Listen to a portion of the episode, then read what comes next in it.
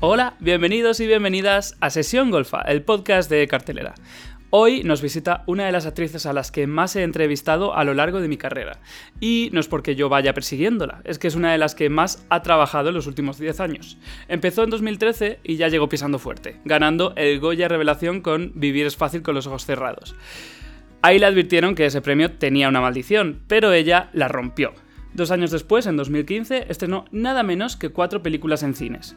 Dos de ellas eran comedias comerciales y las otras dos dramas arriesgados y sociales.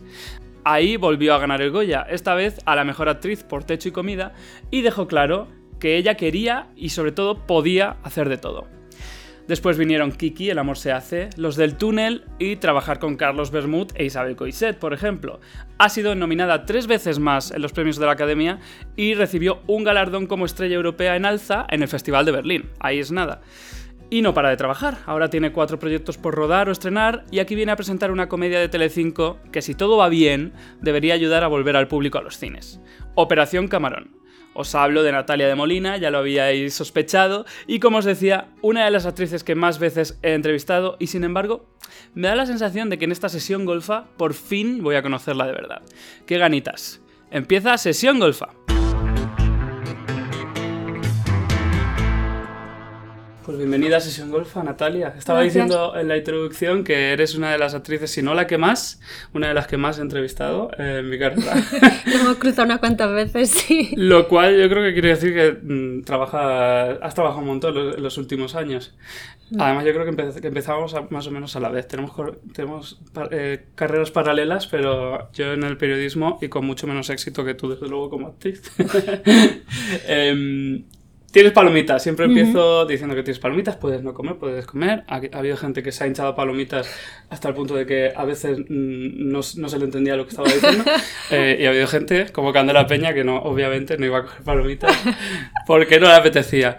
Eh, ¿Eres de palomitas en el cine? Es la, pues depende de la película. No, en general no, porque cuando voy al cine suelo ver pelis como muy que, que te roban, que es que aunque te las compres, luego de repente es que se, te corta y no puedes comer. Pero sí que hay otras películas que pegan muchísimo comer palomitas y compartir, y sobre todo si es una cita, sí que sí, comparten la palomita. para, para, ir tocándose la mano mientras coges. Em, Linares, Jaén, 19 de diciembre de 1989. Eh, hay otros sitios en internet que pone 1990. Eh, naces en una familia con un padre médico. ¿Y tu madre? Mm, ama de casa. Ama de casa. Y eres la pequeña de cuatro hermanas. Que, como ya sabemos, una de ellas es también actriz, Celia de Molina. Mm, y dos hermanas más que si fíjate, me he preparado bastante estas entrevistas, creo, tengo entendido que son abogadas. Sí, sí, sí, las dos mayores. dos y dos. Y tu padre contentísimo con que dos sean abogadas y al principio mucho miedo con que fueras actrices, ¿no? Pues sí. la verdad que él viene de una generación diferente en la que, bueno, en general, ¿no? A los padres siempre le puede dar cierto miedo que, que un hijo le salga artista, porque es una carrera muy difícil, es muy complicado realmente poder vivir de tu trabajo y lo que nos ha pasado a nosotras pues no es para nada común, somos muy privilegiadas. Y sí que tenía miedo y yo ya la que se comió más mm, mal rollo en ese sentido fue mi hermana porque yo ya le seguí el camino. Ya cuando lo dije yo era como, no, otra no, pero las peleas se las llevó ella. ¿Y de, y de dónde os viene este, esta vocación? ¿Es una vocación? Sí, yo creo que, que nacimos siendo muy teatreras. Ella me dirigía mucho, teníamos una cámara de vídeo en casa y, recuerdo que mi juego eran todo el rato en la habitación con la cámara de vídeo grabándome y luego con ella jugando a que ella me grababa o las dos juntas, como siempre juntas, haciendo cosas relacionadas con, con interpretar o cantando, o de repente hacíamos teatrillos cuando nos juntábamos la familia, los primos. Y luego es verdad que tengo un hermano de mi madre, eh, es Pepe Quero, que es eh, director y actor teatral y dramaturgo, y yo creo que también el hecho de que desde muy pequeñas íbamos al teatro a verlo, él era, hacía los Zulen, que eran más clown, como, pero con bastante sentido crítico en lo que denunciaban en su obra, pero desde un lugar que para un niño era como muy divertido y siempre era como un ay, vamos a ver al Tito que viene al Teatro Alhambra. Entonces yo creo que eso inconscientemente pues sí que no ha calado. ¿Y el clown lo has trabajado tú después? O? No. No. Da como mm, respeto, ¿no? Sí. Yo lo que me han contado Sí, que sí. una cosa súper difícil. Sí, mi hermana sí que ha hecho más clown. Celia. Yo, yo no. Pero Porque- me gustaría probarlo también. Celia montó una, un, como un grupo de teatro aquí en Madrid. Un teatro, Un una teatro. sala, Garaje Lumière. Garaje. Que ahí creo que J. Linares también estaba Sí, metido, con el que acabaste haciendo una película, después hablaremos de ello. Eh, citas a, a Gina Rowlands mm, por Una mujer bajo la influencia y, Mm. y Marilyn Monroe, las citaste mucho cuando te preguntaban, sobre todo al principio, cuáles eran tus actrices favoritas y tal, eh, que por edad tampoco son tus referentes naturales, ¿no? ¿Quién te ponía esas películas? ¿Quién me ponía esas películas? Pues Marilyn Monroe es que era una cosa que mm, desde pequeña yo creo que viendo la televisión, en televisión española, como que ponían los musicales y era como que me quedaba fascinada con, con, con los musicales que ella hacía, con su luz, con, con toda ella. Luego con la edad fui ya más consciente y investigando quién, quién era la mujer detrás de esa imagen y ya era como que me quedé totalmente enamorada y viendo más papeles suyos y saliéndome un poco de la idea que teníamos todos de la rubia tonta, que era Mm, un poco el personaje que, que ella creó, es su sello. Pero luego hizo muchísimas cosas más y era una pedazo de actriz que si hubiera seguido viva, estoy segura de que nos habría regalado personajes e interpretaciones maravillosas también como actriz eh, más dramática, que, era lo que ella ya hacia un final era que ella quería demo- demostrar eso y, y- y, bueno, me parece un, también luego con la edad reflexionándolo una mujer muy valiente cuando rompió con las majors, como eh, se hizo su propia productora, ella estaba intentando eh, manejar su carrera y, y salirse un poco de, de- de esa mujer objeto que habían construido alrededor de ella. También eso es algo que he reflexionado con el tiempo y, y también la admiro mucho como mujer de todo eso que hizo en una época que si ahora es difícil, imagínate en aquella. Sí, porque ahora sigue siendo noticia que lo haga, por ejemplo, Reese Witherspoon Ujú. y, y Todas, Sandra sí. Bullock y todas estas que han tenido que tomar el control de sus carreras después Sí, de unos sí. años 90 y unos años 2000 con esas comedias románticas y tal, y ellas ahora es- Están haciendo su- un poco, es un poco el mismo caso, sí. Sí. Y luego Gina Rowland, pues fue ya más cuando empecé a, a estudiar interpretación. En un curso me pusieron Una mujer bajo la influencia y es que me quedé eh, diciendo, ¿qué es esto? Ujú. Pero qué barbaridad es esta. Y luego ya viendo todas las películas que hizo con Casabel, o sea, ese dúo era como... Y lo de ella es que... Es, que todavía no me explico, o sea, es increíble. Es una cosa brutal. ¿Y, dónde empezaste a estudiar interpretación?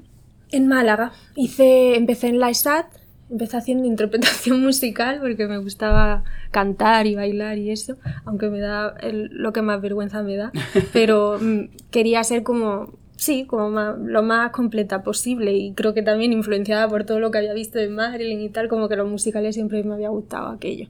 Pero empecé estudiando eso. Te he oído decir que le cogiste manía a los musicales estudiando eso. Luego estudiando no le cogí manía, pero creo que, que bueno, que también empecé a ver mi camino, que a lo mejor lo que me enseñaban allí a nivel interpretativo no era lo que conmigo conectaba más, que era más desde una máscara, que está bien, pero a mí me apetecía pues aprender la interpretación también desde otro lugar. Entonces me vine a Madrid y empecé, hice unos años en Coraza. ¿Por qué te ríes? porque también eh, aprendí mucho, pero también es como, bueno, mm, ninguna escuela es una Biblia, ni hay que, yo creo que cada actor tiene que tener su librillo y lo bueno es poder eh, absorber lo que te funcione de, de cualquier manera. Coraza es, es una escuela en la que yo creo que más han estudiado. Somos muchos ¿No? allí. Sí, Muchísima sí, mucha gente ha estudiado allí. Yo, recuerdo varios invitados de sesión Sí, golfa. Que, que, que, han estudiado allí. ¿Y Mm. por qué dices que era lo que con lo que no casabas? No, en, gen- en general aprendí muchísimo y, y creo que también aprendí mucho a conocerme a mí misma, y, pero bueno, son, eran, son edades en las que a lo mejor no estás muy fuerte y de repente son métodos en los que se te puede, te puede, te pueden hacer daño a Ujú. ti personalmente si no estás como madura. Ya. Entonces esa parte sí que me daba cierto miedo. Y más... No lo terminé, Goraza ¿No? igual que no terminé No has terminado. interpretación musical. Fíjate, otro de estos casos que, como Amenábar, que dice que no, no terminó comunicación audiovisual y mira que bien le ha ido, pues tú igual.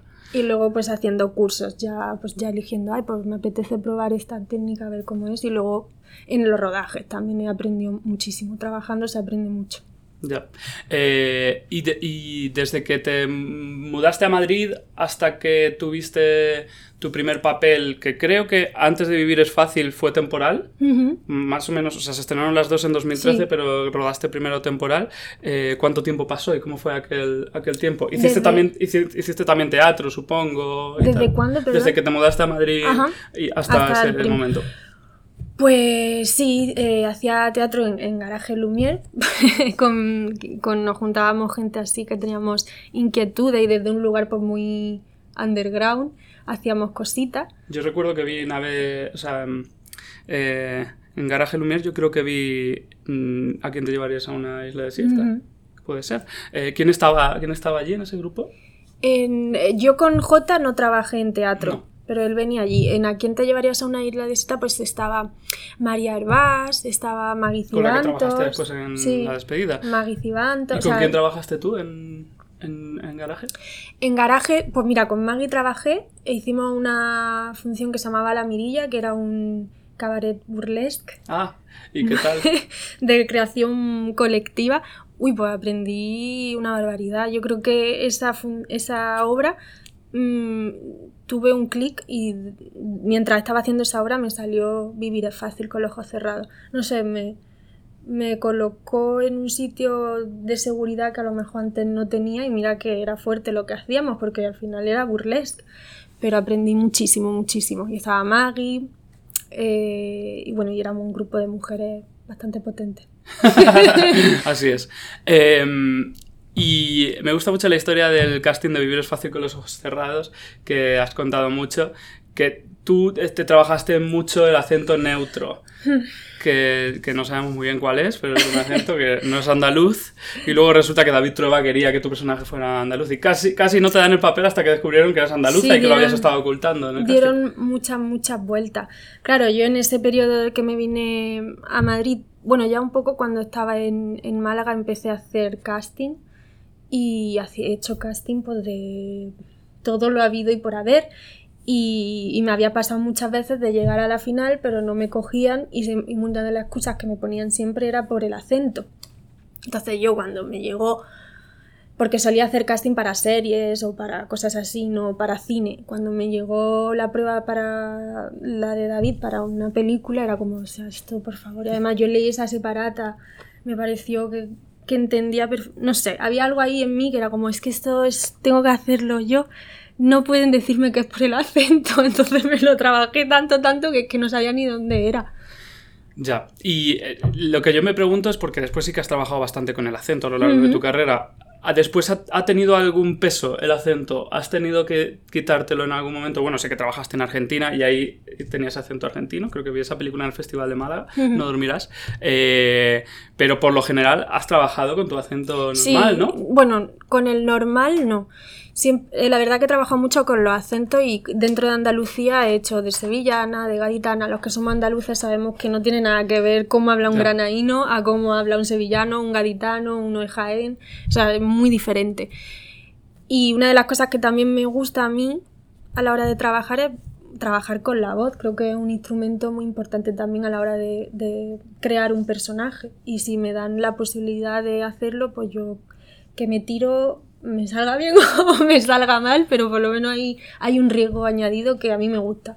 Bueno, sabes que fuera de Andalucía tampoco lo vamos a notar mucho. si es de- si es de Pero los andaluces lo Los sabemos y lo andaluces. notamos. lo notamos totalmente. Eh, Javier Cámara parece una de las mejores personas de esta industria. Lo es. ¿Cómo fue uno de los primeros eh, trabajos estar acogida en su ala, supongo? Pues es que mm, lo he dicho muchas veces, yo lo pasaba mal cuando hacía tantos castings y me decían que no, es muy difícil gestionar el no cuando eres actor y con la ilusión con la que estás y cualquier cosa que te dicen te puede, te afecta. Eso, lo del acento para mí era como ya un trauma casi. Luego mi carrera, mi raíz me ha traído cosas muy bonitas, pero en ese momento era horrible. O otras cosas que han podido decirme que no ni voy a contar que también me parecen horrorosas. De repente que mi primera oportunidad y mi nacimiento así como para el mundo hacia afuera fuese con David y con Javier y con Cristina, bueno, todo el equipo de Vivir es Fácil, pues es que digo que no podía tener mejor, mejor acompañamiento. Hay gente que ama el cine, gente muy humilde, eh, cero con un ego, si tienen ego lo trabajan desde un lugar que no se nota o yo que sé, que son gente muy normal y sobre todo el amor, el amor que sentían por lo que estaban haciendo y, toda esa familia que, mueve David y esa manera de rodar tan, tan bonita y tan desde, desde la... Es que era, era, era amor.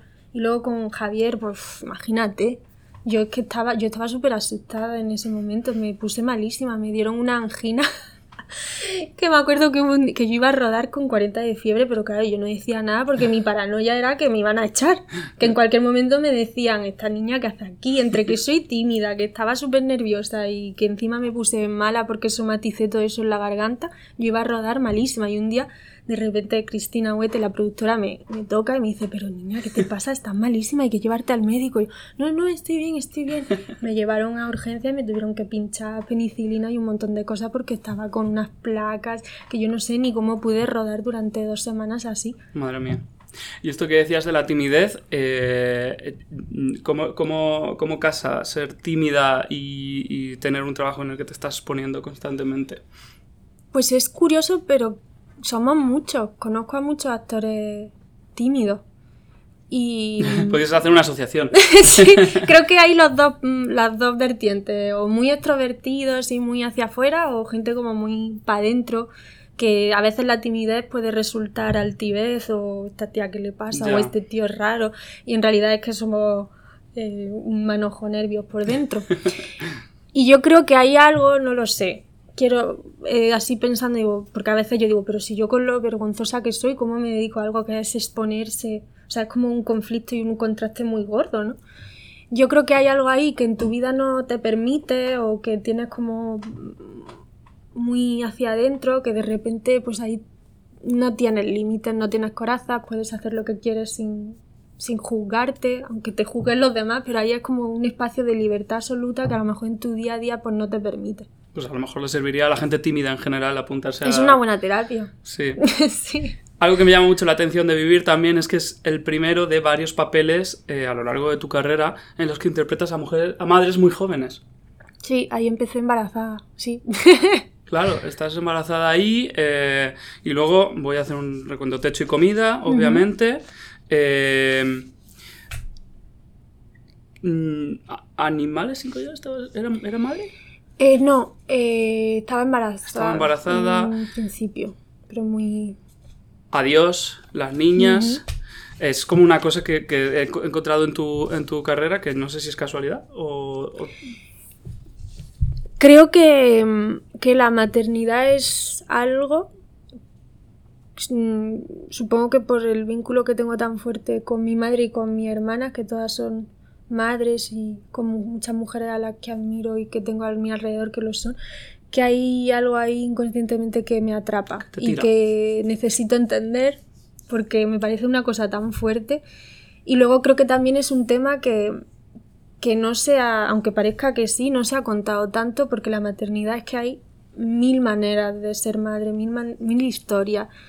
Y, y hemos contado siempre por la madre luchadora y tal, pero luego también hay muchas madres de otro tipo que, que me encantaría poder hmm. investigar. Pero sí que creo que, que no es casual, que me, tira, me he tirado por, por papeles así porque hay algo en mí que necesito yo. Incluso en quien te cantará que estás al otro lado es, es una reflexión sobre una, una relación materno-filial bastante fuerte. Em, una, de las, una, de las, historias del cine español que más me gusta sobre la maternidad es que Pedro Almodóvar le daba papeles de madre a Penélope Cruz y, Penélope decía que no entendía por qué, que Pedro veía en ella como una madraza y cuando, y cuando tuvo hijos, Penélope se dio cuenta de que, eh, de que era, había nacido para, para tener hijos. es una cosa, una cosa muy guay. En, en entrevistas eh, que dabas cuando, cuando estrenaste Vivir es fácil con los ojos cerrados, decías que eras, una, que eras muy exigente contigo misma. Eh, ¿Bien? ¿Llevas bien esto? Eh, sigo siéndolo y cada vez... Bueno, voy como siendo más, más constructiva, porque a veces esa exigencia que he tenido ha sido como muy, vamos, la peor crítica en el mundo siempre soy yo conmigo misma y con mi trabajo. Que hay una parte que me parece positiva porque me hace como querer ir a más y como nunca conformarme y como es... Pero hay otra parte que es como, tía, no seas tan capulla contigo, disfruta también de lo que haces, vívelo y, y hazlo de una manera constructiva. Y eso es algo en lo que ahora mismo pues estoy trabajando. En, dentro de esa exigencia, intentar que no me bloquee. Que realmente no me ha pasado nunca, pero sí que luego cuando he llegado a casa a lo mejor he estado día y días pensando sobre una secuencia, pensando que no había estado como yo siento que tenía que haber estado y luego han salido las cosas y, y con el tiempo lo veo y digo, joder, pues sí estaba muy bien. Pero en ese momento soy como muy muy machacona. ¿Y lo pasas mal viéndote, viendo las películas? Las primeras veces sí. No, yo la película no la veo hasta la tercera vez. no me entero de la película. La primera es como que estoy todo el rato pensando en, madre mía, en lo malo. La segunda en cómo fue rodar eh, según qué cosas, como en el rodaje. Y la tercera ya me entero un poco de la película. bueno. Eh, también decías, tengo ganas de demostrar que soy buena actriz. Lo decías en las ¿Ah, entrevistas de Fíjate que ganaste el Goya ya con esa, o sea que quizá lo estabas demostrando. Eh, Fíjate. Es, es, es, una cosa que mm, sientes que lo has demostrado ya. Uno, uno, uno, de repente dice, sí, la gente ya sabe que soy buena actriz. Eh, uf, eh, mm, no sé responderte a esa pregunta. He dicho eso. Bueno, más que demostrar al resto era como demostrarme a mí, porque, bueno, la vida que he llevado, aunque pueda parecer como muy naive, en realidad ha sido durita, he tenido una infancia complicada y como que creo que conmigo misma como una fuerza de decir yo puedo, yo puedo, yo puedo, yo puedo, nadie me va a decir que no puedo hacer algo o que no valgo o se van a reír de mí porque me quiero dedicar a esto, no, no, yo puedo y es como una, es más demostrarme a mí que, que puedo hacerlo bien y que puedo ser buena, más que una cosa de hacia los demás. Y te lo has demostrado. Estoy en ello, sí. hablas de la infancia dura, te refieres a esto que se hizo viral hace poco, ¿no? En tu, Por ejemplo, sí. En tu Instagram, que contaste que fuiste víctima de bullying en el instituto, como tanta otra gente. Sí. Este problema que no se, no se termina de solucionar nunca. No, y que te acompaña siempre. Son cosas que, Sí, dice, yo no sé por qué soy como soy y de repente pues te vas acordando de cosas que has vivido y dices, ah, vale, esto me viene porque tal. Son traumas que van a estar contigo siempre. Es una putada que a día de hoy, con todo lo que se sabe, siga pasando pero es que creo que la gente. Ya estamos entrando en otro tema. Pero creo que a veces en sesión golfa nos ponemos un poco terapia. Con, Clara Lago, la verdad es que acabamos diciendo que había que ir todo el mundo a terapia y que. Sí, también es verdad. Creo que hace falta más autoconciencia en general, en, en todos. Y más respeto y empatía. Y creo que las generaciones nuevas, no sé si por cómo se está desarrollando el mundo con las redes sociales o con, con vivir un poco más en lo superficial, que estamos creando unas generaciones, yo lo veo en mis sobrinos, que a mí me da miedo porque mm, sufren mucho y viven como que hay, hay una parte de la generación como que sí que está muy abierta, muy acepta la diversidad, respeta, están como, pero luego hay otra que están como hace 40 años, dentro de una misma generación. Sí. Y claro, es preocupante. Entonces yo creo que pues, con el cine o, con las entrevistas que se den o sacándolo hacia afuera, pues si puede ayudar a alguien o por lo menos a que la gente se plantee qué hace mal o qué no hace o qué, algo, reflexionen, pues bienvenido sea. Em, ¿Cómo sobrevivir a una despedida? Es, la tercera película en la que trabajaste dos, años después de, de, hmm. de Vivir es fácil con los ojos cerrados, ¿no? Hiciste una serie entre medias, creo recordar. Bajo sospecha, si no me Bajo equivoco. Eh, ¿Qué tal cómo sobrevivir una despedida? Lo que me llama la atención es que trabajaste con tu hermana, Celia. Eh, hace poco entrevistaba también en sesión golfa en Eco Sagardoy, que creo que estás haciendo, Sí, vas a hacer sí, una película con él. sí. Y me, me dijo que de trabajar con su hermano gemelo en una película que le hizo como de doble de cuerpo fue algo horroroso que no quiere volver a hacer que, le dirige, que, que quería dirigir a su hermano. Ay, no, pues nosotras que yo creo que como desde pequeña hemos jugado siempre a eso, con la, una de las personas con las que mejor me entiendo es con mi hermana. Y ese rodaje fue muy duro. eh, para mí, de los rodajes mm, que más he sufrido fue este. Y por suerte tenía a mi hermana al lado, porque si yo a estar sola, yo no sé. Yo me planteé que igual no quería dedicarme a esto después de ese rodaje, porque de verdad que fue Porque todo fue- lo que parecía de comedia tal, luego el rodaje era un... vamos. De hecho, preparando esta entrevista iba, iba a preguntarte la típica tontería de "Mm, qué divertido será mm, rodar cómo sobrevivir a una despedida y qué duro será rodar techo y comida. Y te he leído decir Lo que techo y comida lo pasaste genial. Hoy nos reíamos, que además como hemos rodado ahora otra vez y había gente del equipo de techo y comida, yo se me había olvidado muchas cosas, pero lo hablábamos y era como, hostia, es verdad, o sea, lo, lo bien que nos lo pasamos en ese rodaje, lo de chistes, la de risa, la de equipo, luego cada vez que terminábamos el rodaje y nos íbamos por ahí, acabábamos todos doblados, nos lo pasamos muy bien, muy bien, y luego, por ejemplo, en la despedida, pues que era, yo lo sufrí, yo no Pero disfruté por, nada. ¿Por qué? Por... Yo que sé, había mucha tensión. eh, las cosas no se gestionaron bien. Ya. Y. Pues eso hace aún sé. más difícil hacer una comedia, porque estás ahí, Sí, se supone sí. que intentando hacer reír. Pero bueno, con Celia bien. Pero con Ah, Celia muy bien. La vi, la, la vi ayer, la película, no la había visto antes. Mm, Me llamaba la atención porque era una película que había también presentado al mundo a Bryce F. Eh, y, y- y por fin la vi ayer y me llamó la atención, no sé si está en mis ojos o en la película, pero me llamó la atención que casi tenía más relación de hermana con, con el personaje de Celia, que no, es, que no era tu hermana en la película, que con, eh, que El con, de Úrsula. con- con el de Úrsula, que, era, que, era, hermanos. que era tu hermana. Sí, bueno, porque son mejores amigas y al final tu mejor amiga es tu hermana. No sé, o tu mejor amigo, son hermanos. Es como la familia que, que, nos, que eliges. Y ahí hizo un cameo tu madre también, he Sí. leído. ¿Cu- ¿Quién, ¿Quién era? Mi madre sale en una, en- no sé si es al inicio, creo que, sal- que hay como una voz en off explicando cosas y van saliendo las imágenes de quién es cada una.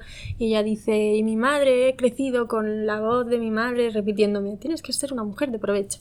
Pues es Ah. la que hace así Claro. y dice eso es mi madre. Al principio. Ella estuvo con nosotras ahí en, y, Canaria. Y quiero preguntarte qué tal con Emma Banton.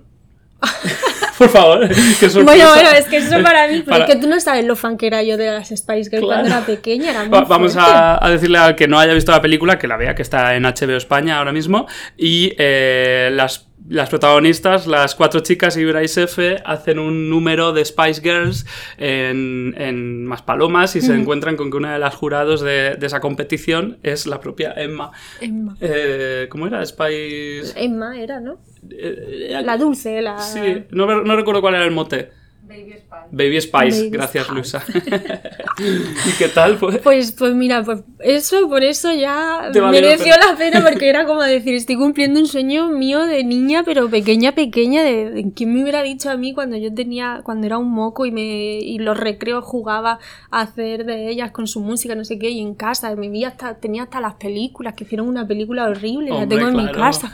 Tenía todo, o sea, y vinieron a Granada y, y- porque vinieron a Granada. Cuando vinieron a España vinieron a Granada. Ahí a, Fue- a cantar. ¿Solo a Granada? No, supongo que va a varios Irían a sitios, más sí, sitios, ¿no? pero yo, claro, Yo recuerdo que fue una sorpresa, sorpresa, creo recordar y cosas Pues así. probablemente. Yo creo que mi madre escribió y todo para que me llevaran al rollo, como era muy fan, a, a lo de sorpresa, sorpresa como público para verla. Pero vinieron a Granada hasta yo gritando allí, yo llorando, como viéndolas. Y de repente verme rodando y conociendo a Emma, pues, pues es que eso era maravilla. Y ella era muy maja. Creo que mm, como estábamos en un eh, de esto de atracciones, en un parque de Sí. atracciones, ella pidió que se quería dar una vuelta en la noria y se dio una vuelta en la noria ella sola. ella sola subía en la noria. Pero era muy, muy maja. Y la verdad que, Que fue un momento especial. Es un momento muy gracioso en la película también. Mm. Y quería preguntarte si sois competitivas, Celia y tú. ¿En qué eh, Eh, eh, como, como las dos sois actrices. Ah, eh, para nada. O sea, con nada. nosotras, entre nosotras, Sí. nada. Somos súper, vamos, yo Apoyo. me alegro totalmente. Nos alegramos mucho de todo lo bueno que nos pasa. Me alegro. Bueno, de hecho, fue gracioso. Uno de los De- grandes momentos del año fue Celia alegrándose de tu no Goya. Fue maravilloso, ¿no? ¿Sabes? La semana que estuvimos eh, me hace la risa con el vídeo en bucle, viéndolo, llorando. Eh, de no de decir, o sea, de verdad es que yo le pedí perdón a Natalie porque, joder, le dije, tía, perdona, el momento este te lo hemos robado un poco, pero es que fue que tú no sabes lo que era esa habitación en ese momento, es que era un descojone de lo que había pasado. Fue maravilloso. Qué Goyas más raros desde. desde Yo los que desde- mejor me lo he pasado. la verdad que los que más he disfrutado, o sea, las risas que tuvimos allí no, no fueron normales. De hecho, cuando estoy triste me pongo el vídeo y me da la risa otra vez. Pues un saludo aquí desde Celia, un saludo que, que de hecho entre eso, su papel en El vecino y su papel en Reyes de la Noche, yo le dije que era la robaescenas de, de este Lo primer... es, es que la gente no, no tienen que prepararse para cuando, porque es que es una pedazo de actriz. Ya. Y luego Nara está por fin, ojalá que salga, desarrollando su primera película. Con es una comedia muy gamberra, muy punky y yo creo que de verdad que hace falta eh, que se cuenten historias así y un humor así, Como directora, como directora así. Y que bien. también sería actriz, claro. muy bien. En Techo y Comida el- le robaste el Goya a Penélope Cruz, Juliette Vinos y, y e Inma Cuesta. ¿Qué tal, ¿Qué tal fue esa noche? Debe ser surrealista. Bueno, yo no le he robado nada a nadie. Te lo ganaste con tu... Con tu Eh, hice con un tu sudor y trabajo sangre. hice un trabajo que la gente lo valoró así pero no le robé ¿cómo le a robar yo algo a esa gente? si son diosas del Olimpo son unas pedazos de actrices que flipas o sea de robar nada. Pues fue surrealista. Yo lo recuerdo en shock, entré en shock y salí del shock hace poco en la pandemia porque ha sido algo que no terminé nunca de disfrutar 100% porque estaba muy asustada, yo no me creía lo que estaba pasando, no entendía nada. Yo me acuerdo después de, de la gala en- allí en la fiesta y estar yo sentada en una silla, la gente bailando, diciéndome cosas y yo como solo queriéndome ir a mi casa a dormir y, y llorar porque no, estaba, no supe gestionar, no lo disfruté, ¿Por lo qué? he disfrutado ahora. ¿Cuál es la diferencia entre ese y el primer Goya? Pues, joder, el primero es revelación, nadie te conoce, llegas, eres nueva. Era más como estar en una nube y este de repente que yo te juro que con, además con la película, que era como una película muy de guerrilla, que la hicimos eh, sin cobrar nadie, hablando de lo que hablábamos, haber llegado ya a estar representado en los Goyas con tres nominaciones, que para nosotros eso era ya un pedazo de triunfo. Y luego eso, verme al lado de estas actrices, pues como... Joder, es que para mí ya era el premio ese, decir, Dios mío, estoy compartiendo nominación con ellas, las estoy conociendo. Pues la diferencia yo y luego protagonista, claro, que es como otro un paso otro paso más, ¿no? Entonces, yo creo que la diferencia era esta. Y, y en poco tiempo también, no creo que habían pasado dos años. Dos años. Ujú. ¿Y tienes los dos juntos? Eh, o- Los tengo, o sea, los tengo, pero no juntos. Uno está en el baño y otro en el salón. Pero ¿y esto del baño? Que lo decís mucha Sí, gente. Pues mira, yo lo tengo en el baño por porque la gente sé que le da vergüenza decirme de cogerlo y tal. Entonces yo sé que es un momento íntimo, la gente va al baño y si quiere mirarse, quiere hacerse la foto, quiere hacer lo que le dé la gana, quiere tocarlo, que lo haga. Qué gracioso. Em, es una película muy difícil, a pesar de que cuentas que, que, em, que lo pasasteis muy bien rodando, que, lo cual también me parece mágico. Es una película mm, opresiva. Cuando la vi sentí que esta mujer estaba en una cárcel, ¿no? Para, Sí, sí. O sea, eh, lo pasasteis bien, pero tiene que ser durísimo, ¿no? Tuvo que ser durísimo para ti construir ese y mantener ese, ese personaje. Sí, fue muy duro. Eh, durante el rodaje tenía mil dudas porque sentía mucha responsabilidad de lo que estábamos hablando y que es una película que por desgracia han pasado muchos años y sigue estando muy vigente lo que cuenta, que eso es para mí lo, lo, peor y lo más terrorífico es ver que pasan los años y la gente está así o peor. Pero a la vez también era como, como un regalo de, decir, hostia, puedo hacer esto, puedo aquí crear y, y, luego con Juan, que nos entendimos tan bien, sufría, pero era un sufrimiento de que como actriz te gusta, no es de, este de pasarlo mal, porque luego nos reíamos y que a lo mejor me costaba más dormir por las noches porque la tensión entre en la escena era fuerte y eso el cuerpo lo siente. Pero no sufrí, no, realmente no sufrí. si sufrí era porque lo requería el papel, pero no porque yo, Natalia, sino porque ella, pues, Rocío lo pasa muy mal. ¿Y esto lo grabaste justo después de, la, despedida? O sea que mm, aquí dijiste sí, Me reconcilié y, y, sí. sí. Eh, te convertiste en la actriz española más joven en conseguir dos premios Goya también. es que, es, que claro, qué, qué, presión, ¿no? que es surrealista. Realmente es como, yo lo he dicho muchas veces, que me siento muy cenicienta pero no por el hecho del vestido ni nada, sino por de dónde viene y dónde acaba, ¿no? Es como que, que cuesta, ¿no? Que impresiona, a mí me impresiona decir, madre mía, y mira. Y tampoco, y como no ha sido una cosa como que yo haya estado ahí, sino que ha surgido todo casi de una manera natural. Sí, ha pues sido orgánico. es como más, me choca más. Y me ha costado más gestionarlo por eso, porque, pues, porque soy quien soy. Si fuera otra persona a lo mejor lo habría llevado de otra manera, pero... Ya. Eh, el mismo año también te dieron el European Shooting Star en, en, el, en el Festival de Berlín. es que eso es muy fuerte también. Que te lo dieron junto a, a Macy Williams, Aria de Juego de Tronos, que he visto una foto por ahí con, con, ella y con Natalie Portman, que fue quien te lo entregó, ¿no? ¿Hablaste con Macy de algo? Sí, claro, estuvimos allí todos los días juntas. ¿Y qué tal fue? Fue muy maja, muy chiquitita, me impresionó que era realmente años tenía ella? tenía 16. ¿Y, ¿Y, tú 20, Yo, pues 23, no sé. bueno, no, no, no 25. En 2015 tendrías 20, 26. 25, porque cumples en diciembre. Sí. es que soy del mismo año. Pues fue un grupo muy guay de actores los que nos juntaron allí y luego Macy y sobre todo lo más fuerte fue lo de Natalie Portman. Yo ese momento... A la que tú también citabas como una de tus actrices preferidas antes. Sí, sí, y es una de las cosas más surrealistas que he vivido y cuando me preguntan de en qué es lo más... Es que, es que fue ese momento. Porque claro, yo hablo y eh, no soy bilingüe. Entonces yo sé que Natalie estaba allí porque estaba presentando la película esta con Christian Bale en la ah, Berlinale y sabía que estaba allí y era como, mi cosa era de, ¿te imaginas que vamos a algún y está y la veo y, y, tal? Lo que no me podía imaginar es que me fuera ella a dar el premio como que es nuestra madrina de, de, esa, de ese año del Shooting Star y poder hablar con ella y que me cogiera de la, no sé, tener una foto con ella en el fotocall de la, de la Berlinale. O sea, todo era como, ¿esto está pasando de verdad? Pues sí, pasó de verdad.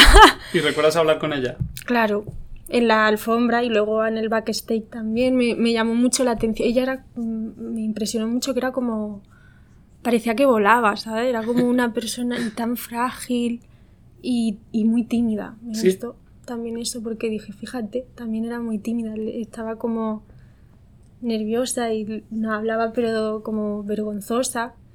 Y me acuerdo que me preguntó cómo me, llamaba, yo le dije que Natalia, y ella, ay, me encanta tu nombre. y fue como muy bonito y nos dijo... Me acabo de dar cuenta que es el mismo nombre. Sí, sí. Estoy lento. y nos dijo como que, que, que, quería ver nuestras películas, que no sé, fue todo como de decir, no puede ser verdad esto, no puede ser verdad. Um, te dijeron mucho que el Goya Revelación tenía una maldición. Mm, he leído muchas entrevistas de la época que, vamos, se lo decimos a todos. A mm. los periodistas nos gusta una narrativa muchísimo porque también es nos lleva a preguntas y tal. Tú la rompiste esa maldición totalmente porque dos años después, el mismo año, estrenaste cuatro películas.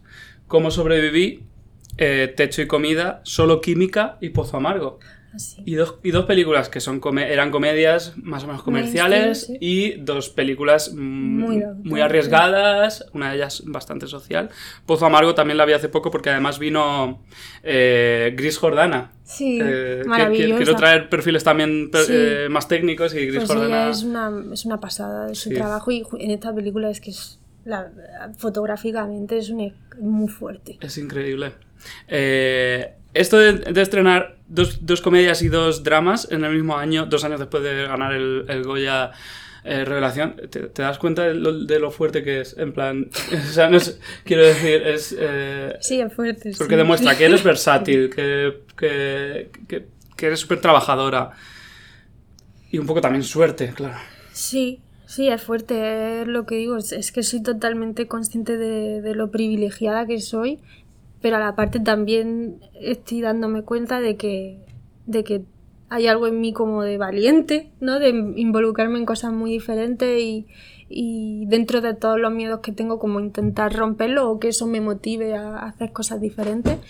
Y luego la suerte de poder conocer a, todas estas personas que son tan distintas y con visiones tan, tan personales, ¿no? Como Enrique o Juan Miguel o, o Alfonso Albacete, por ejemplo. Mm. Em, Kiki, el amor se hace. Voy, voy a ir pasando un poco como surfeando por tu De hecho, te digo que Pozo Amargo es lo más fuerte que he hecho nunca. Es, es una película súper arriesgada. Es lo más fuerte, que la gente me hablaba luego de Lisa y Marcela o cosas así, digo, claro, porque la gente no la ha visto, Pozo Amargo una peli muy de, de nicho. Yo antes de que viniera Gris no la vi. Le dije, de hecho no me dio tiempo a verla, la he visto después, que está en filming, totalmente recomendada. Y, y es una peli muy fuerte. Eh, te- Uno, tenéis un plano secuencia... Sí, que yo a veces digo. ¿cómo, ¿cómo me atreví? Que tenía 20 nada, era muy chica. De hecho, tu personaje era una Lolita. Sí, sí, Es el- es- en es en la, película el Lolita, sí. protagonista es un hombre que va a un pueblo de la Mancha huyendo un poco de su vida eh, de vicio y de con una enfermedad venérea increíble eh, y se encuentra en este pueblo con esta Lolita que es también bueno no- eh, Sí, sí, no, es muy fuerte, es lo más fuerte que he hecho nunca. Y lo pienso y digo, madre mía, qué par de ovarios tienes, porque hay que tener, hay que arriesgarse mucho para hacer eso. y ¿eh? el protagonista no era, una- no era actor No era actor, no. ¿Y cómo trabajasteis juntos? Pues es que yo me también, la verdad que con, he trabajado con bastante gente que no es actor, entre ellos muchos niños, Sí. y yo me entiendo perfectamente, no sé, no, no... De hecho, a mí me gusta porque ellos tienen una naturalidad, una verdad, una pureza a la que tú te tienes que sumar y, y- y solo tienes que crecer. Entonces, con él muy bien. Y mira que teníamos que hacer una cosa muy fuerte y que, que- y nos llevamos bastante edad y bueno, eso que él vive allí, vivía, en- era muy hippie, no sé. Pero luego, o sea, cero, cero problema. Y esa naturalidad es un poco un, es, es un poco marca de, de- de tu interpretación. Marca también. de la casa. Marca de la casa, iba a decir. De la casa Natalia de Molina. Sí, ¿no? O sea. Bueno, a mí es una cosa que mm, me obsesiona bastante cuando construyo personajes, lo que siempre intento es como que la gente no piense que está viendo a una actriz haciendo de, sino que vea al personaje y que se olvide de que esté viendo al personaje y que haya que lo que suene, que lo que diga suene a verdad y encontrar siempre un lugar mm, yo hablo desde el coño. ¿Sí? Sí, yo Ah, y trabajo desde el coño. Trabajo desde el coño, se- me encanta esto, nunca se me lo usa mucho dicho. lo de los intestinos, de la entraña tal, y bueno, no es desde el coño. Yo lo siento así. Y como encontrar ahí un lugar que, que sea de verdad. Eso, es lo que intento. Eh, creo, que- creo que va a ser la, la- la- El la- titular. el titular, la verdad. Natalia Molina, yo trabajo desde Pues el coño. sí, que, Me que parece todo lo que- maravilloso. es que parece que todo lo que tenga que ver con el coño es para insultar y No, malo, no, y en realidad el coño es el poder de De hecho, por el que estamos aquí todos. aquí Luisa me tiene un poco prohibido que diga coñazo. Que es una palabra negativa que sale de coño. Sí, sí. Nada, peñazo. Em, los del túnel. Eh, Una de las cosas que te quería preguntar con esto de que vas alternando comedias y, y cosas más dramáticas, eh, supongo la respuesta, pero quiero hacerte la pregunta. ¿Te tomas menos en serio un, un papel en comedia? Uy, no, me lo tomo todo súper en serio. Y, Para nada. y en- ¿Y, en qué consiste la construcción de un personaje cuando es en, en comedia? Pues eh, también lo, he- lo comento, que yo los trabajo igual, no... eh, en el sentido de que intento perseguir siempre lo mismo y no siento que ahora estoy haciendo comedia, entonces mm, trabajo desde otro lugar. Simplemente entender que el tono es diferente y que la y, y con el director pues intentar construir pues, pero al final los- las comedias son también los personajes sufren mucho, realmente a ti te hace gracia, pero porque el personaje lo está pasando mal. Como la comedia es, no sé dónde lo, quién lo decía, pero era como la tragedia llevada al extremo. Woody Allen, se, se le Ujú. atribuye a Woody Allen esto. Ah, no. Woody Allen es la comedia es tragedia más tiempo. Creo recordar. Eh, una de las actrices ahora mismo en España que creo que, que más trabaja eso de la comedia desde el sufrimiento o que, o que más te ríes viendo sufrir a sus personajes es Belén Cuesta. Ujú. es una cosa Sí, a la sí. que tú, conoce, tú Sí. conocías... Porque estudió con mi hermana en Málaga. Estudiaron juntas en la SAR. Muy bien. Eh, no dormirás, una película de terror en Argentina, que creo que tú querías hacer cine de terror antes, ¿no? Bueno, eh, no, me cuesta muchísimo ver las películas de terror, soy súper... eh, mm, lo paso fatal y de repente era como, hostia, pues a ver cómo se hace. Sí que me, me apetecía y de repente en Argentina, ¿no? Conocer, viajar, poder mm, con mi trabajo conocer otro país y, y otra gente, otra manera de trabajar, pues fue una experiencia guay. No ha salido mucho más, ¿no? Ah, No. He hecho coproducciones con Argentina y con y tal, pero de viaje, de rodar fuera no, ha sido la única vez. No, y no está. mm, mm, mm, no es tu objetivo salir de España, en realidad. Si surge, encantada. Ya te digo que todo lo que sea una nueva experiencia, yo bienvenida, pero no es una cosa que yo vaya a ir buscando. ¿Quién te cantará en 2018? Una de tus tres nominaciones a Goya Mejor Actriz de Reparto, que ya has- tenido cinco nominaciones, dos de ellas has ganado. Es que es súper fuerte porque llevas trabajando muy pocos años, es verdad. No quiero subrayártelo porque ya me estaba diciendo que has, eh, lo, has, lo has tenido que gestionar. Eh, mm, con Carlos Bermud, que es mm, uno de los, autores más interesantes que hay Sí, sí, ahora mismo.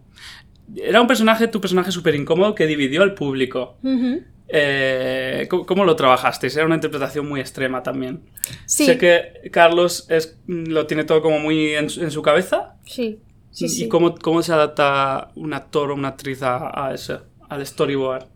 Pues yo que desde el primer momento era consciente de que este señor es un genio y que a lo mejor tú no entiendes en ese momento lo que te está diciendo, pero tienes que confiar plenamente porque su mente y su arte está a un nivel que a lo mejor de primera no tú como ser humano normal no puedes llegar a entender, pero es que luego ves sus cosas y son todas una barbaridad.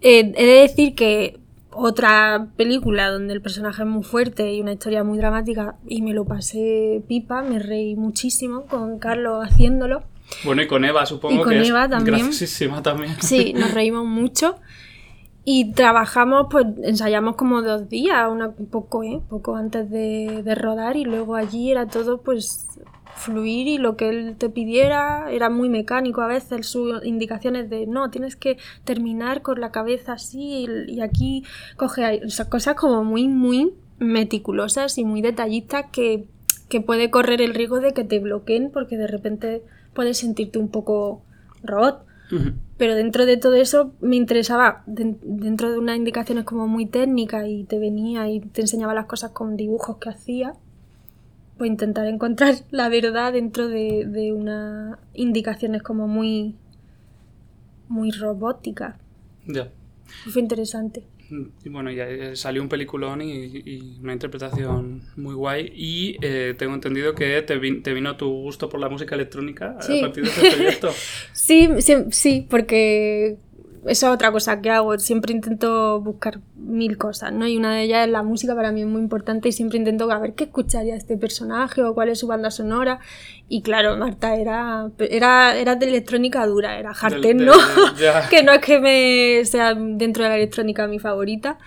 Pero de repente, a raíz de ir a, a fiestas de hard techno y a escuchar, a entender un poco más esa música y qué, me, qué podía provocarme o qué relación podía tener con el personaje, pues empecé a ver en la electrónica un, un mundo muy interesante que para mí creo que, que es la ópera contemporánea. Hay cosas de electrónica que son una barbaridades y, y festivales que ya une a la electrónica con lo visual y es una cosa que a lo mejor no es muy conocida o que la gente puede tener prejuicios porque relacionan electrónica con, con un mundo más oscuro o tal, pero que luego hay un mundo Yo sacaste Increíble. este off topic porque a mí me encanta la electrónica y para mí ir a la Berghain en Berlín es como ir a, ir a misa, básicamente. esa Ir- cola, ir a- esa cola.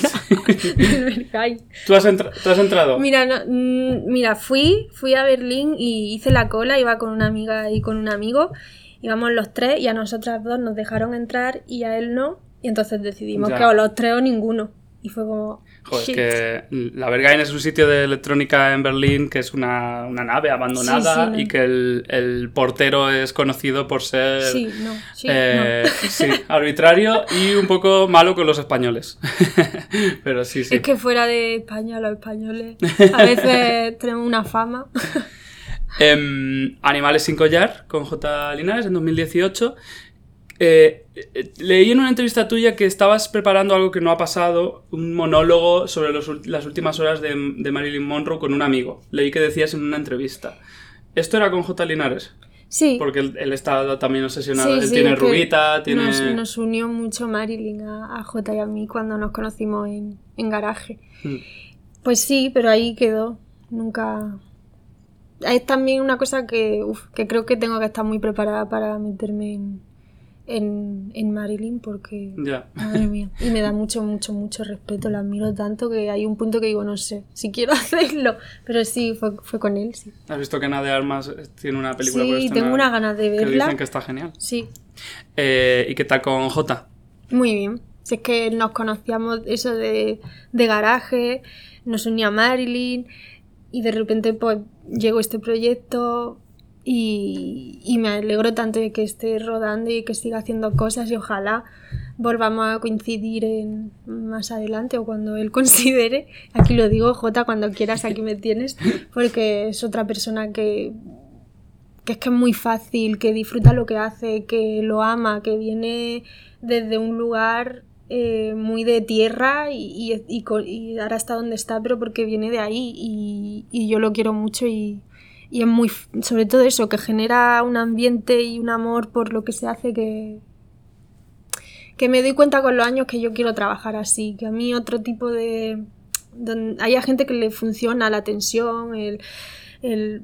Uy, yo me he dado cuenta de que no, que yo disfruto más las cosas cuando estoy a gusto, cuando siento que hay respeto, comunicación y cuando veo que la gente está trabajando siendo consciente del privilegio tan grande que tenemos de dedicarnos a esto y de vivir de ello.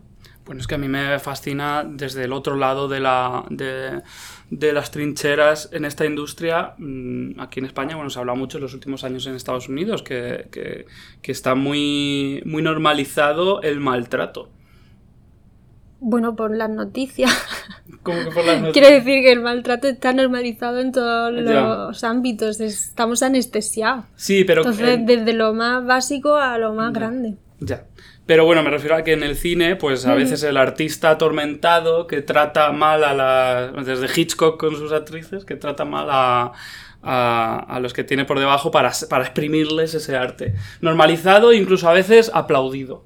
Sí, son, bueno, son maneras de trabajar y ya te digo, conozco a gente que le funciona y que si no es así, no, o sea, que es que lo necesitan.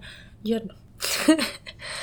Y, y es verdad que creo que no es necesario, que, que yo qué sé, que las cosas se pueden hacer desde un lugar más humano. ¿Para qué sufrir más?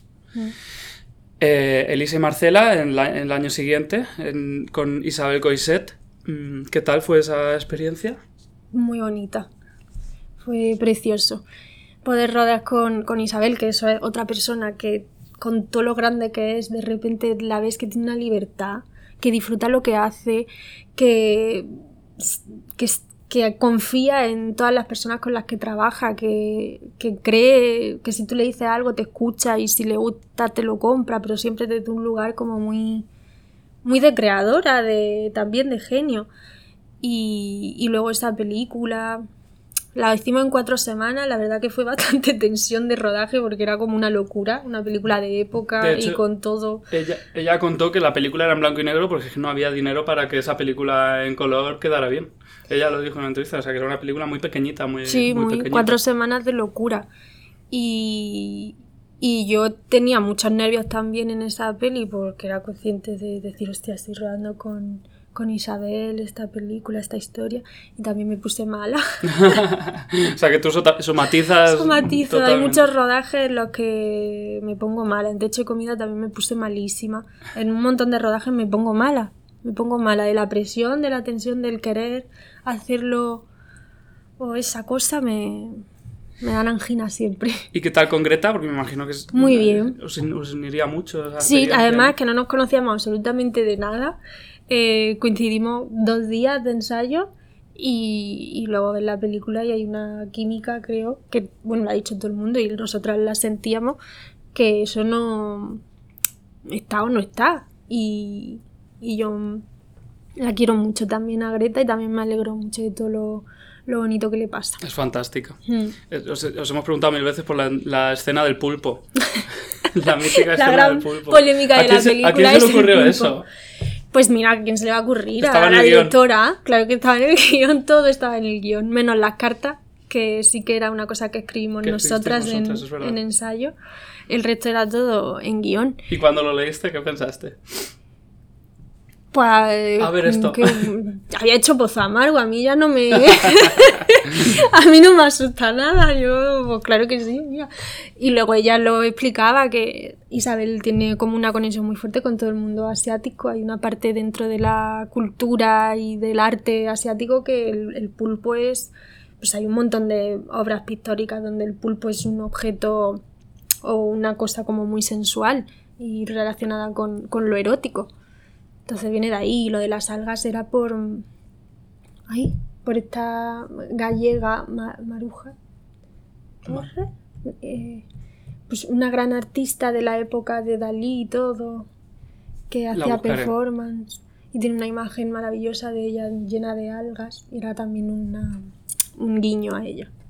Luego tienes varias películas, no has dejado de trabajar en todos estos años. Mm, ¿Tú, lo- tú has sentido has- mm, que, que trabajabas mucho? ¿Ha llegado un momento en el que hayas dicho, uff, a lo mejor me he esforzado? Pues eh, el año de mm, Adiós, Operación Camarón y las niñas, sí que dije nunca más voy a hacer esto porque es que son 2019, 2018, 2019. antes de la pandemia. Sí. Se juntaron los tres rodajes. En un principio no iban a estar, iba a haber más tiempo, pero luego es que pasa esto, que si se retrasa una cosa, que tal, que cual. Se me juntaron los tres, uno seguido después del otro, tres proyectos muy diferentes y que yo me conozco y, a- y aparte eran intensos en su manera cada uno, que cuando acabé dije nunca más, nunca más voy a hacer algo así, soy joven, todo lo que tú quieras, pero hay que por lo menos un mínimo de tiempo para poder eh, descansar de entre uno y otro. Pero lo hice y, y también muy contenta de haberlo hecho. Sí, has dicho adiós las niñas y Operación Camarón. Mm. Desde luego ha valido la pena. Las niñas, te quería preguntar por ella, porque también trabajaste con niñas, que creo que era un trabajo muy, muy de, imp- de improvisación. Sí, bueno, el guion yo lo había leído, yo sí que lo tenía. eh, y sí, era trabajar como desde un lugar de pues, ayudar todo el rato a Andrea y a Pilar a conseguir llegar a lo que estaba escrito en el guion. Se daban pautas cada vez que y empezábamos la escena y era pues eso. Aparte de ser actriz, también era como una manera interesante de decir, hostia, tengo que como guiar sin que se note para que lleguemos a lo que se tiene que llegar. Con una niña que nunca había hecho, bueno, sí había hecho un corto, pero que no era actriz. Pero es que claro, es que esa, esos ojos, esa sensibilidad, eso se nace con ello o no se tiene. Porque lo de Andrea es muy fuerte. Fue un regalo. Consigue con ese, con ese último plano que todos queremos. Muy fuerte. Mm. Eh, otra nominación de un Goya, que no te llevaste este. qué, qué A pesar de mi hermana. en, su, en su cabeza sí te lo has llevado. Eso siempre, mi familia, imagínate. Ellos, para ellos siempre, siempre. Eh, Operación Camarón es la siguiente película que se estrena ahora. En, de hecho, mañana jueves, estamos grabando esto el miércoles. La grabaste hace dos años. Y, y es una película, la vi ayer y es, es divertidísima. Yo creo que es- va, a- va a ayudar a que la gente vuelva al cine, que es algo que ahora que mismo sí. hace, hace muchísima falta. Eh, una película de Telecinco, que ya sabemos que tiene una, una maquinaria que puede conseguir eso. ¿Y qué tal con Carlos Terón? Eh, Bueno, es que Carlos es otro, otra persona con la que yo me iría a lo que él quiera, porque es, es amor. Y, es un coco, sabe perfectamente, rueda increíble y sabe perfectamente lo que quiere, maneja eh, los géneros como le da la gana. Para mí es el tot solo español y, y fue muy guay. Y yo al principio tenía muchas dudas de, de involucrarme en la película porque, bueno, por esto de que tenía, venía de Adiós, eh, luego tenía las niñas, eh, venía, había bastante tiempo que no hacía comedia, tenía como la experiencia aquella de cómo sobrevivir a una despedida, que era una película también grande, muy mainstream, que lo pasé tan mal, como que había muchas cosas que era como, no sé, no sé, el guion me ha gustado, me lo he pasado pipa, me encanta el elenco, son los cómicos con los que me meo de la risa en España, Miren me encanta, Julián me encanta, o sea, Nene que lo conocí en Garaje Lumier, nos ¿Sí? conocimos y él venía con una función y yo estaba allí de taquillera y mira tú, al final haciendo de hermano. Entonces era como, todo me dice que sí, pero hay otra cosa como que me echa para atrás. Y me reuní con él, estuvimos hablando y, y dije, bueno, es que esta persona eh, habla desde un lugar que conozco y quiero, quiero, quiero, quiero involucrarme con él. También he de decir que no es muy normal, creo que estamos como más acostumbrados, hay más referentes de actrices cómicas que de repente hacen dramas y, son la polla y tal, pero es como da más miedo cuando vienes haciendo drama o, o te- tienes hasta tú misma te medio pones la etiqueta de soy una actriz dramática, Ujú. meterte de repente en una comedia así, es como que, que no estamos acostumbrados a que eso se haga y cuando se ha hecho no siempre sale bien, solo le sale bien a Meryl Streep. Bien a ella. Que no le va a salir bien. Entonces me costó, pero vamos, me alegro y, y creo que pasó lo que pasó, se tenía que haber estrenado hace más tiempo, se va a estrenar ahora, pero de verdad creo que con todo lo que hemos vivido es el momento para una película así, para animar a la gente al cine, para divertirte, para reírte, es, es evasiva, pero está muy bien hecha, es muy divertida y mm, Lo que decías de, de mezclar géneros, esta película tiene Mm. mucho de comedia, tiene mucho de acción. sí, sí. Al final parece un poco Fast and Furious, de hecho hay una referencia Sí. a, Vin, a Vin Hay- Diesel. hay muchos Está muy bien. guiños. Y tú has conseguido eh, mm, sacar provecho de tu formación de cantante y bailarina, ¿no? Un poquito, un poquito hay, porque esta película es muy musical, mu- Sí, mucho- tiene mucho de, de trap. Que de hecho, Claro. si Telecinco quiere, puede hacer la canción del verano con, con una de estas de esta película. Bueno, es que terminas la peli, que no se te va, se Ya. te queda día ahí como, joder, no quiero tener el chico perfecto en la cabeza y es que es imposible, es súper pegadiza. Sí. Pues sí, también había, estaba esa secuencia, hay una, nada, un trocito pequeño en el que tenía que cantar. De hecho, soy la única que canta de verdad, porque el resto son, eran, mm, son playback, pero yo sí que canto. Son playback de ellos mismos, entiendo. No, no son ¿No? sus voces, son Ah. de un canto. Joder, pero soy- parece, pero está, superingenuo, ¿eh? está tan clavado que, es que nadie diría. Pero sí, es de Luitingo. Es un cantador, o sea, un cantante andaluz maravilloso, muy gracioso. Y, y yo tenía que cantar ese trocito. Y fíjate que era lo que más miedo tenía de la película en ese momento, porque es como lo que más me cuesta y lo que más ganas tengo también de hacer es eso, es cantar en, en alguna película. Y esto ha sido como, ay, ahí lo dejo. Está súper bien. La... Además es una versión de... De, De Volando Voy. De Volando Boy, Mm. súper guay y, Sí, y- sí. y- y te sale muy bien. Te sale muy bien. Gracias. Nada, desde aquí pedimos un musical para Natalia Molina. Un musical o algo donde tenga yo que cantar. Venga. Si quieres cantar ahora. no, no. No, vale. Eh, pues no sé. Ya, hemos, ya, hemos- ya llevamos bastante tiempo. Se nos va tal. Tienes un montón de películas súper interesantes en la cantera. Estás rodando ahora La maniobra de la tortuga. La hemos acabado justo la semana pasada. con, con Juan Miguel del Castillo, el director de Techo y Comida. ¿Y qué tal?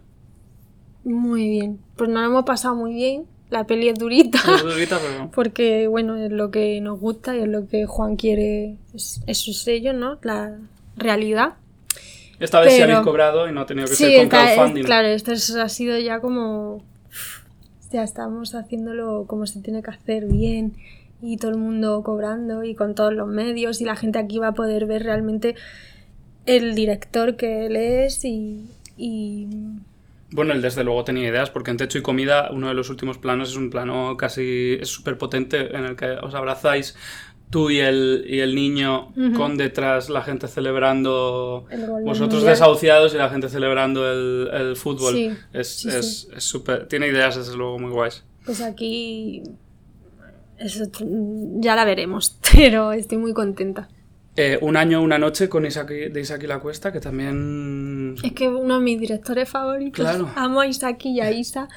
Y luego, de- después de haberlos conocido, nada, yo una cosa muy chiquitita, Ah, vale. que igual luego ni, ni aparece en la película, pero es que me da igual, es que yo quería conocerlo, lo admiro muchísimo. La película es. Ese guion es una barbaridad. Los actores son. mm, o sea, Nahuel y, y Noemí, que son los protagonistas, es muy fuerte. son increíbles. Y yo creo que esa va a dar mucho que hablar cuando salga esa peli, porque Isaki, es. seguro. Espejo, espejo, de Mark Rewet. Ujú. ¿Es una comedia? Es comedia, sí. Sí, sí. Esa... Todavía no la he visto, tienen que hacernos un pase, pero también me lo pasé muy bien rodándola. Y, y tengo mucha ganas. Es, es una comedia como fantasiosa, con un toque mágico, pero bastante crítica en el fondo. Eh, Sí. Lanza pullitas. Es, Es- una reflexión sobre el ego bastante fuerte. Mark Rewet es el director de, del Rey Tuerto, que estuvo aquí hace poco Mike Sparvé y estuvimos Ujú. hablando de él, o sea que también tiene buena pinta. Y la última que tengo apuntada es Contando Ovejas con Eneco Con Eneco y con ¿Has, Juan has Grandinetti. trabajado mucho con Eneco? Sí, Le adoro, la verdad. o sea, Es, Eneco es, es otro que me lo llevaba a casa. lo quiero muchísimo y es un pedazo de actor. Esto es un drama. Esto es comedia Es negra. Ah, es comedia negra, me lo dijo. Sí, es que estuvimos también pidiendo desde sesión Muy golfa negra. comedia para Eneco Sagardoy. Sí, sí, pues es comedia negra, negra. Y es otra cosa que todavía no hemos visto, pero es una cosa mu- muy, rara, muy friki, muy arriesgada, muy arriesgada, de un director novel que se llama José Corral, que mezcla mm, realidad con animación. Y, y él, es, lo que yo he rodado con él está impresionante porque es que él es impresionante. No sé si me he dejado algo de, de lo que tienes pendiente. No, Pues nada, ya hemos repasado tu carrera, Natalia. qué bien. Gracias. No sé si so- son desde 2013, o sea que son ocho años. Dentro de ocho años mm, quedamos otra vez Vale. para la segunda parte. Seguro que te ha ido genial para entonces. Esperemos. Y muchísimas gracias por venir Gracias a ti. Me Me ha encantado encantado. tenerte aquí y espero que vayas a ver Operación Camarón, que es una película muy divertida y que entra muy bien ahora con este calorcito. Vayamos al cine, por favor. Pues nada, muchas gracias y hasta luego. Chao. Bueno, pues hasta ahí mi sesión golfa con Natalia de Molina. Como dije al principio, mm, creo que por fin la he conocido después de hablar con ella mil veces. Eh, ahora sé que Natalia es una actriz con muchísimo talento, muchísimas ganas de trabajar y que lo pasa un poquito mal con, con su, con su éxito. Es algo que está aprendiendo a gestionar. Gracias por escuchar Sesión Golfa. Seguidnos en las redes sociales. Javier Pemar, eh, Cartelera. mm, Dadnos likes, decidnos que nos amáis y hasta la próxima.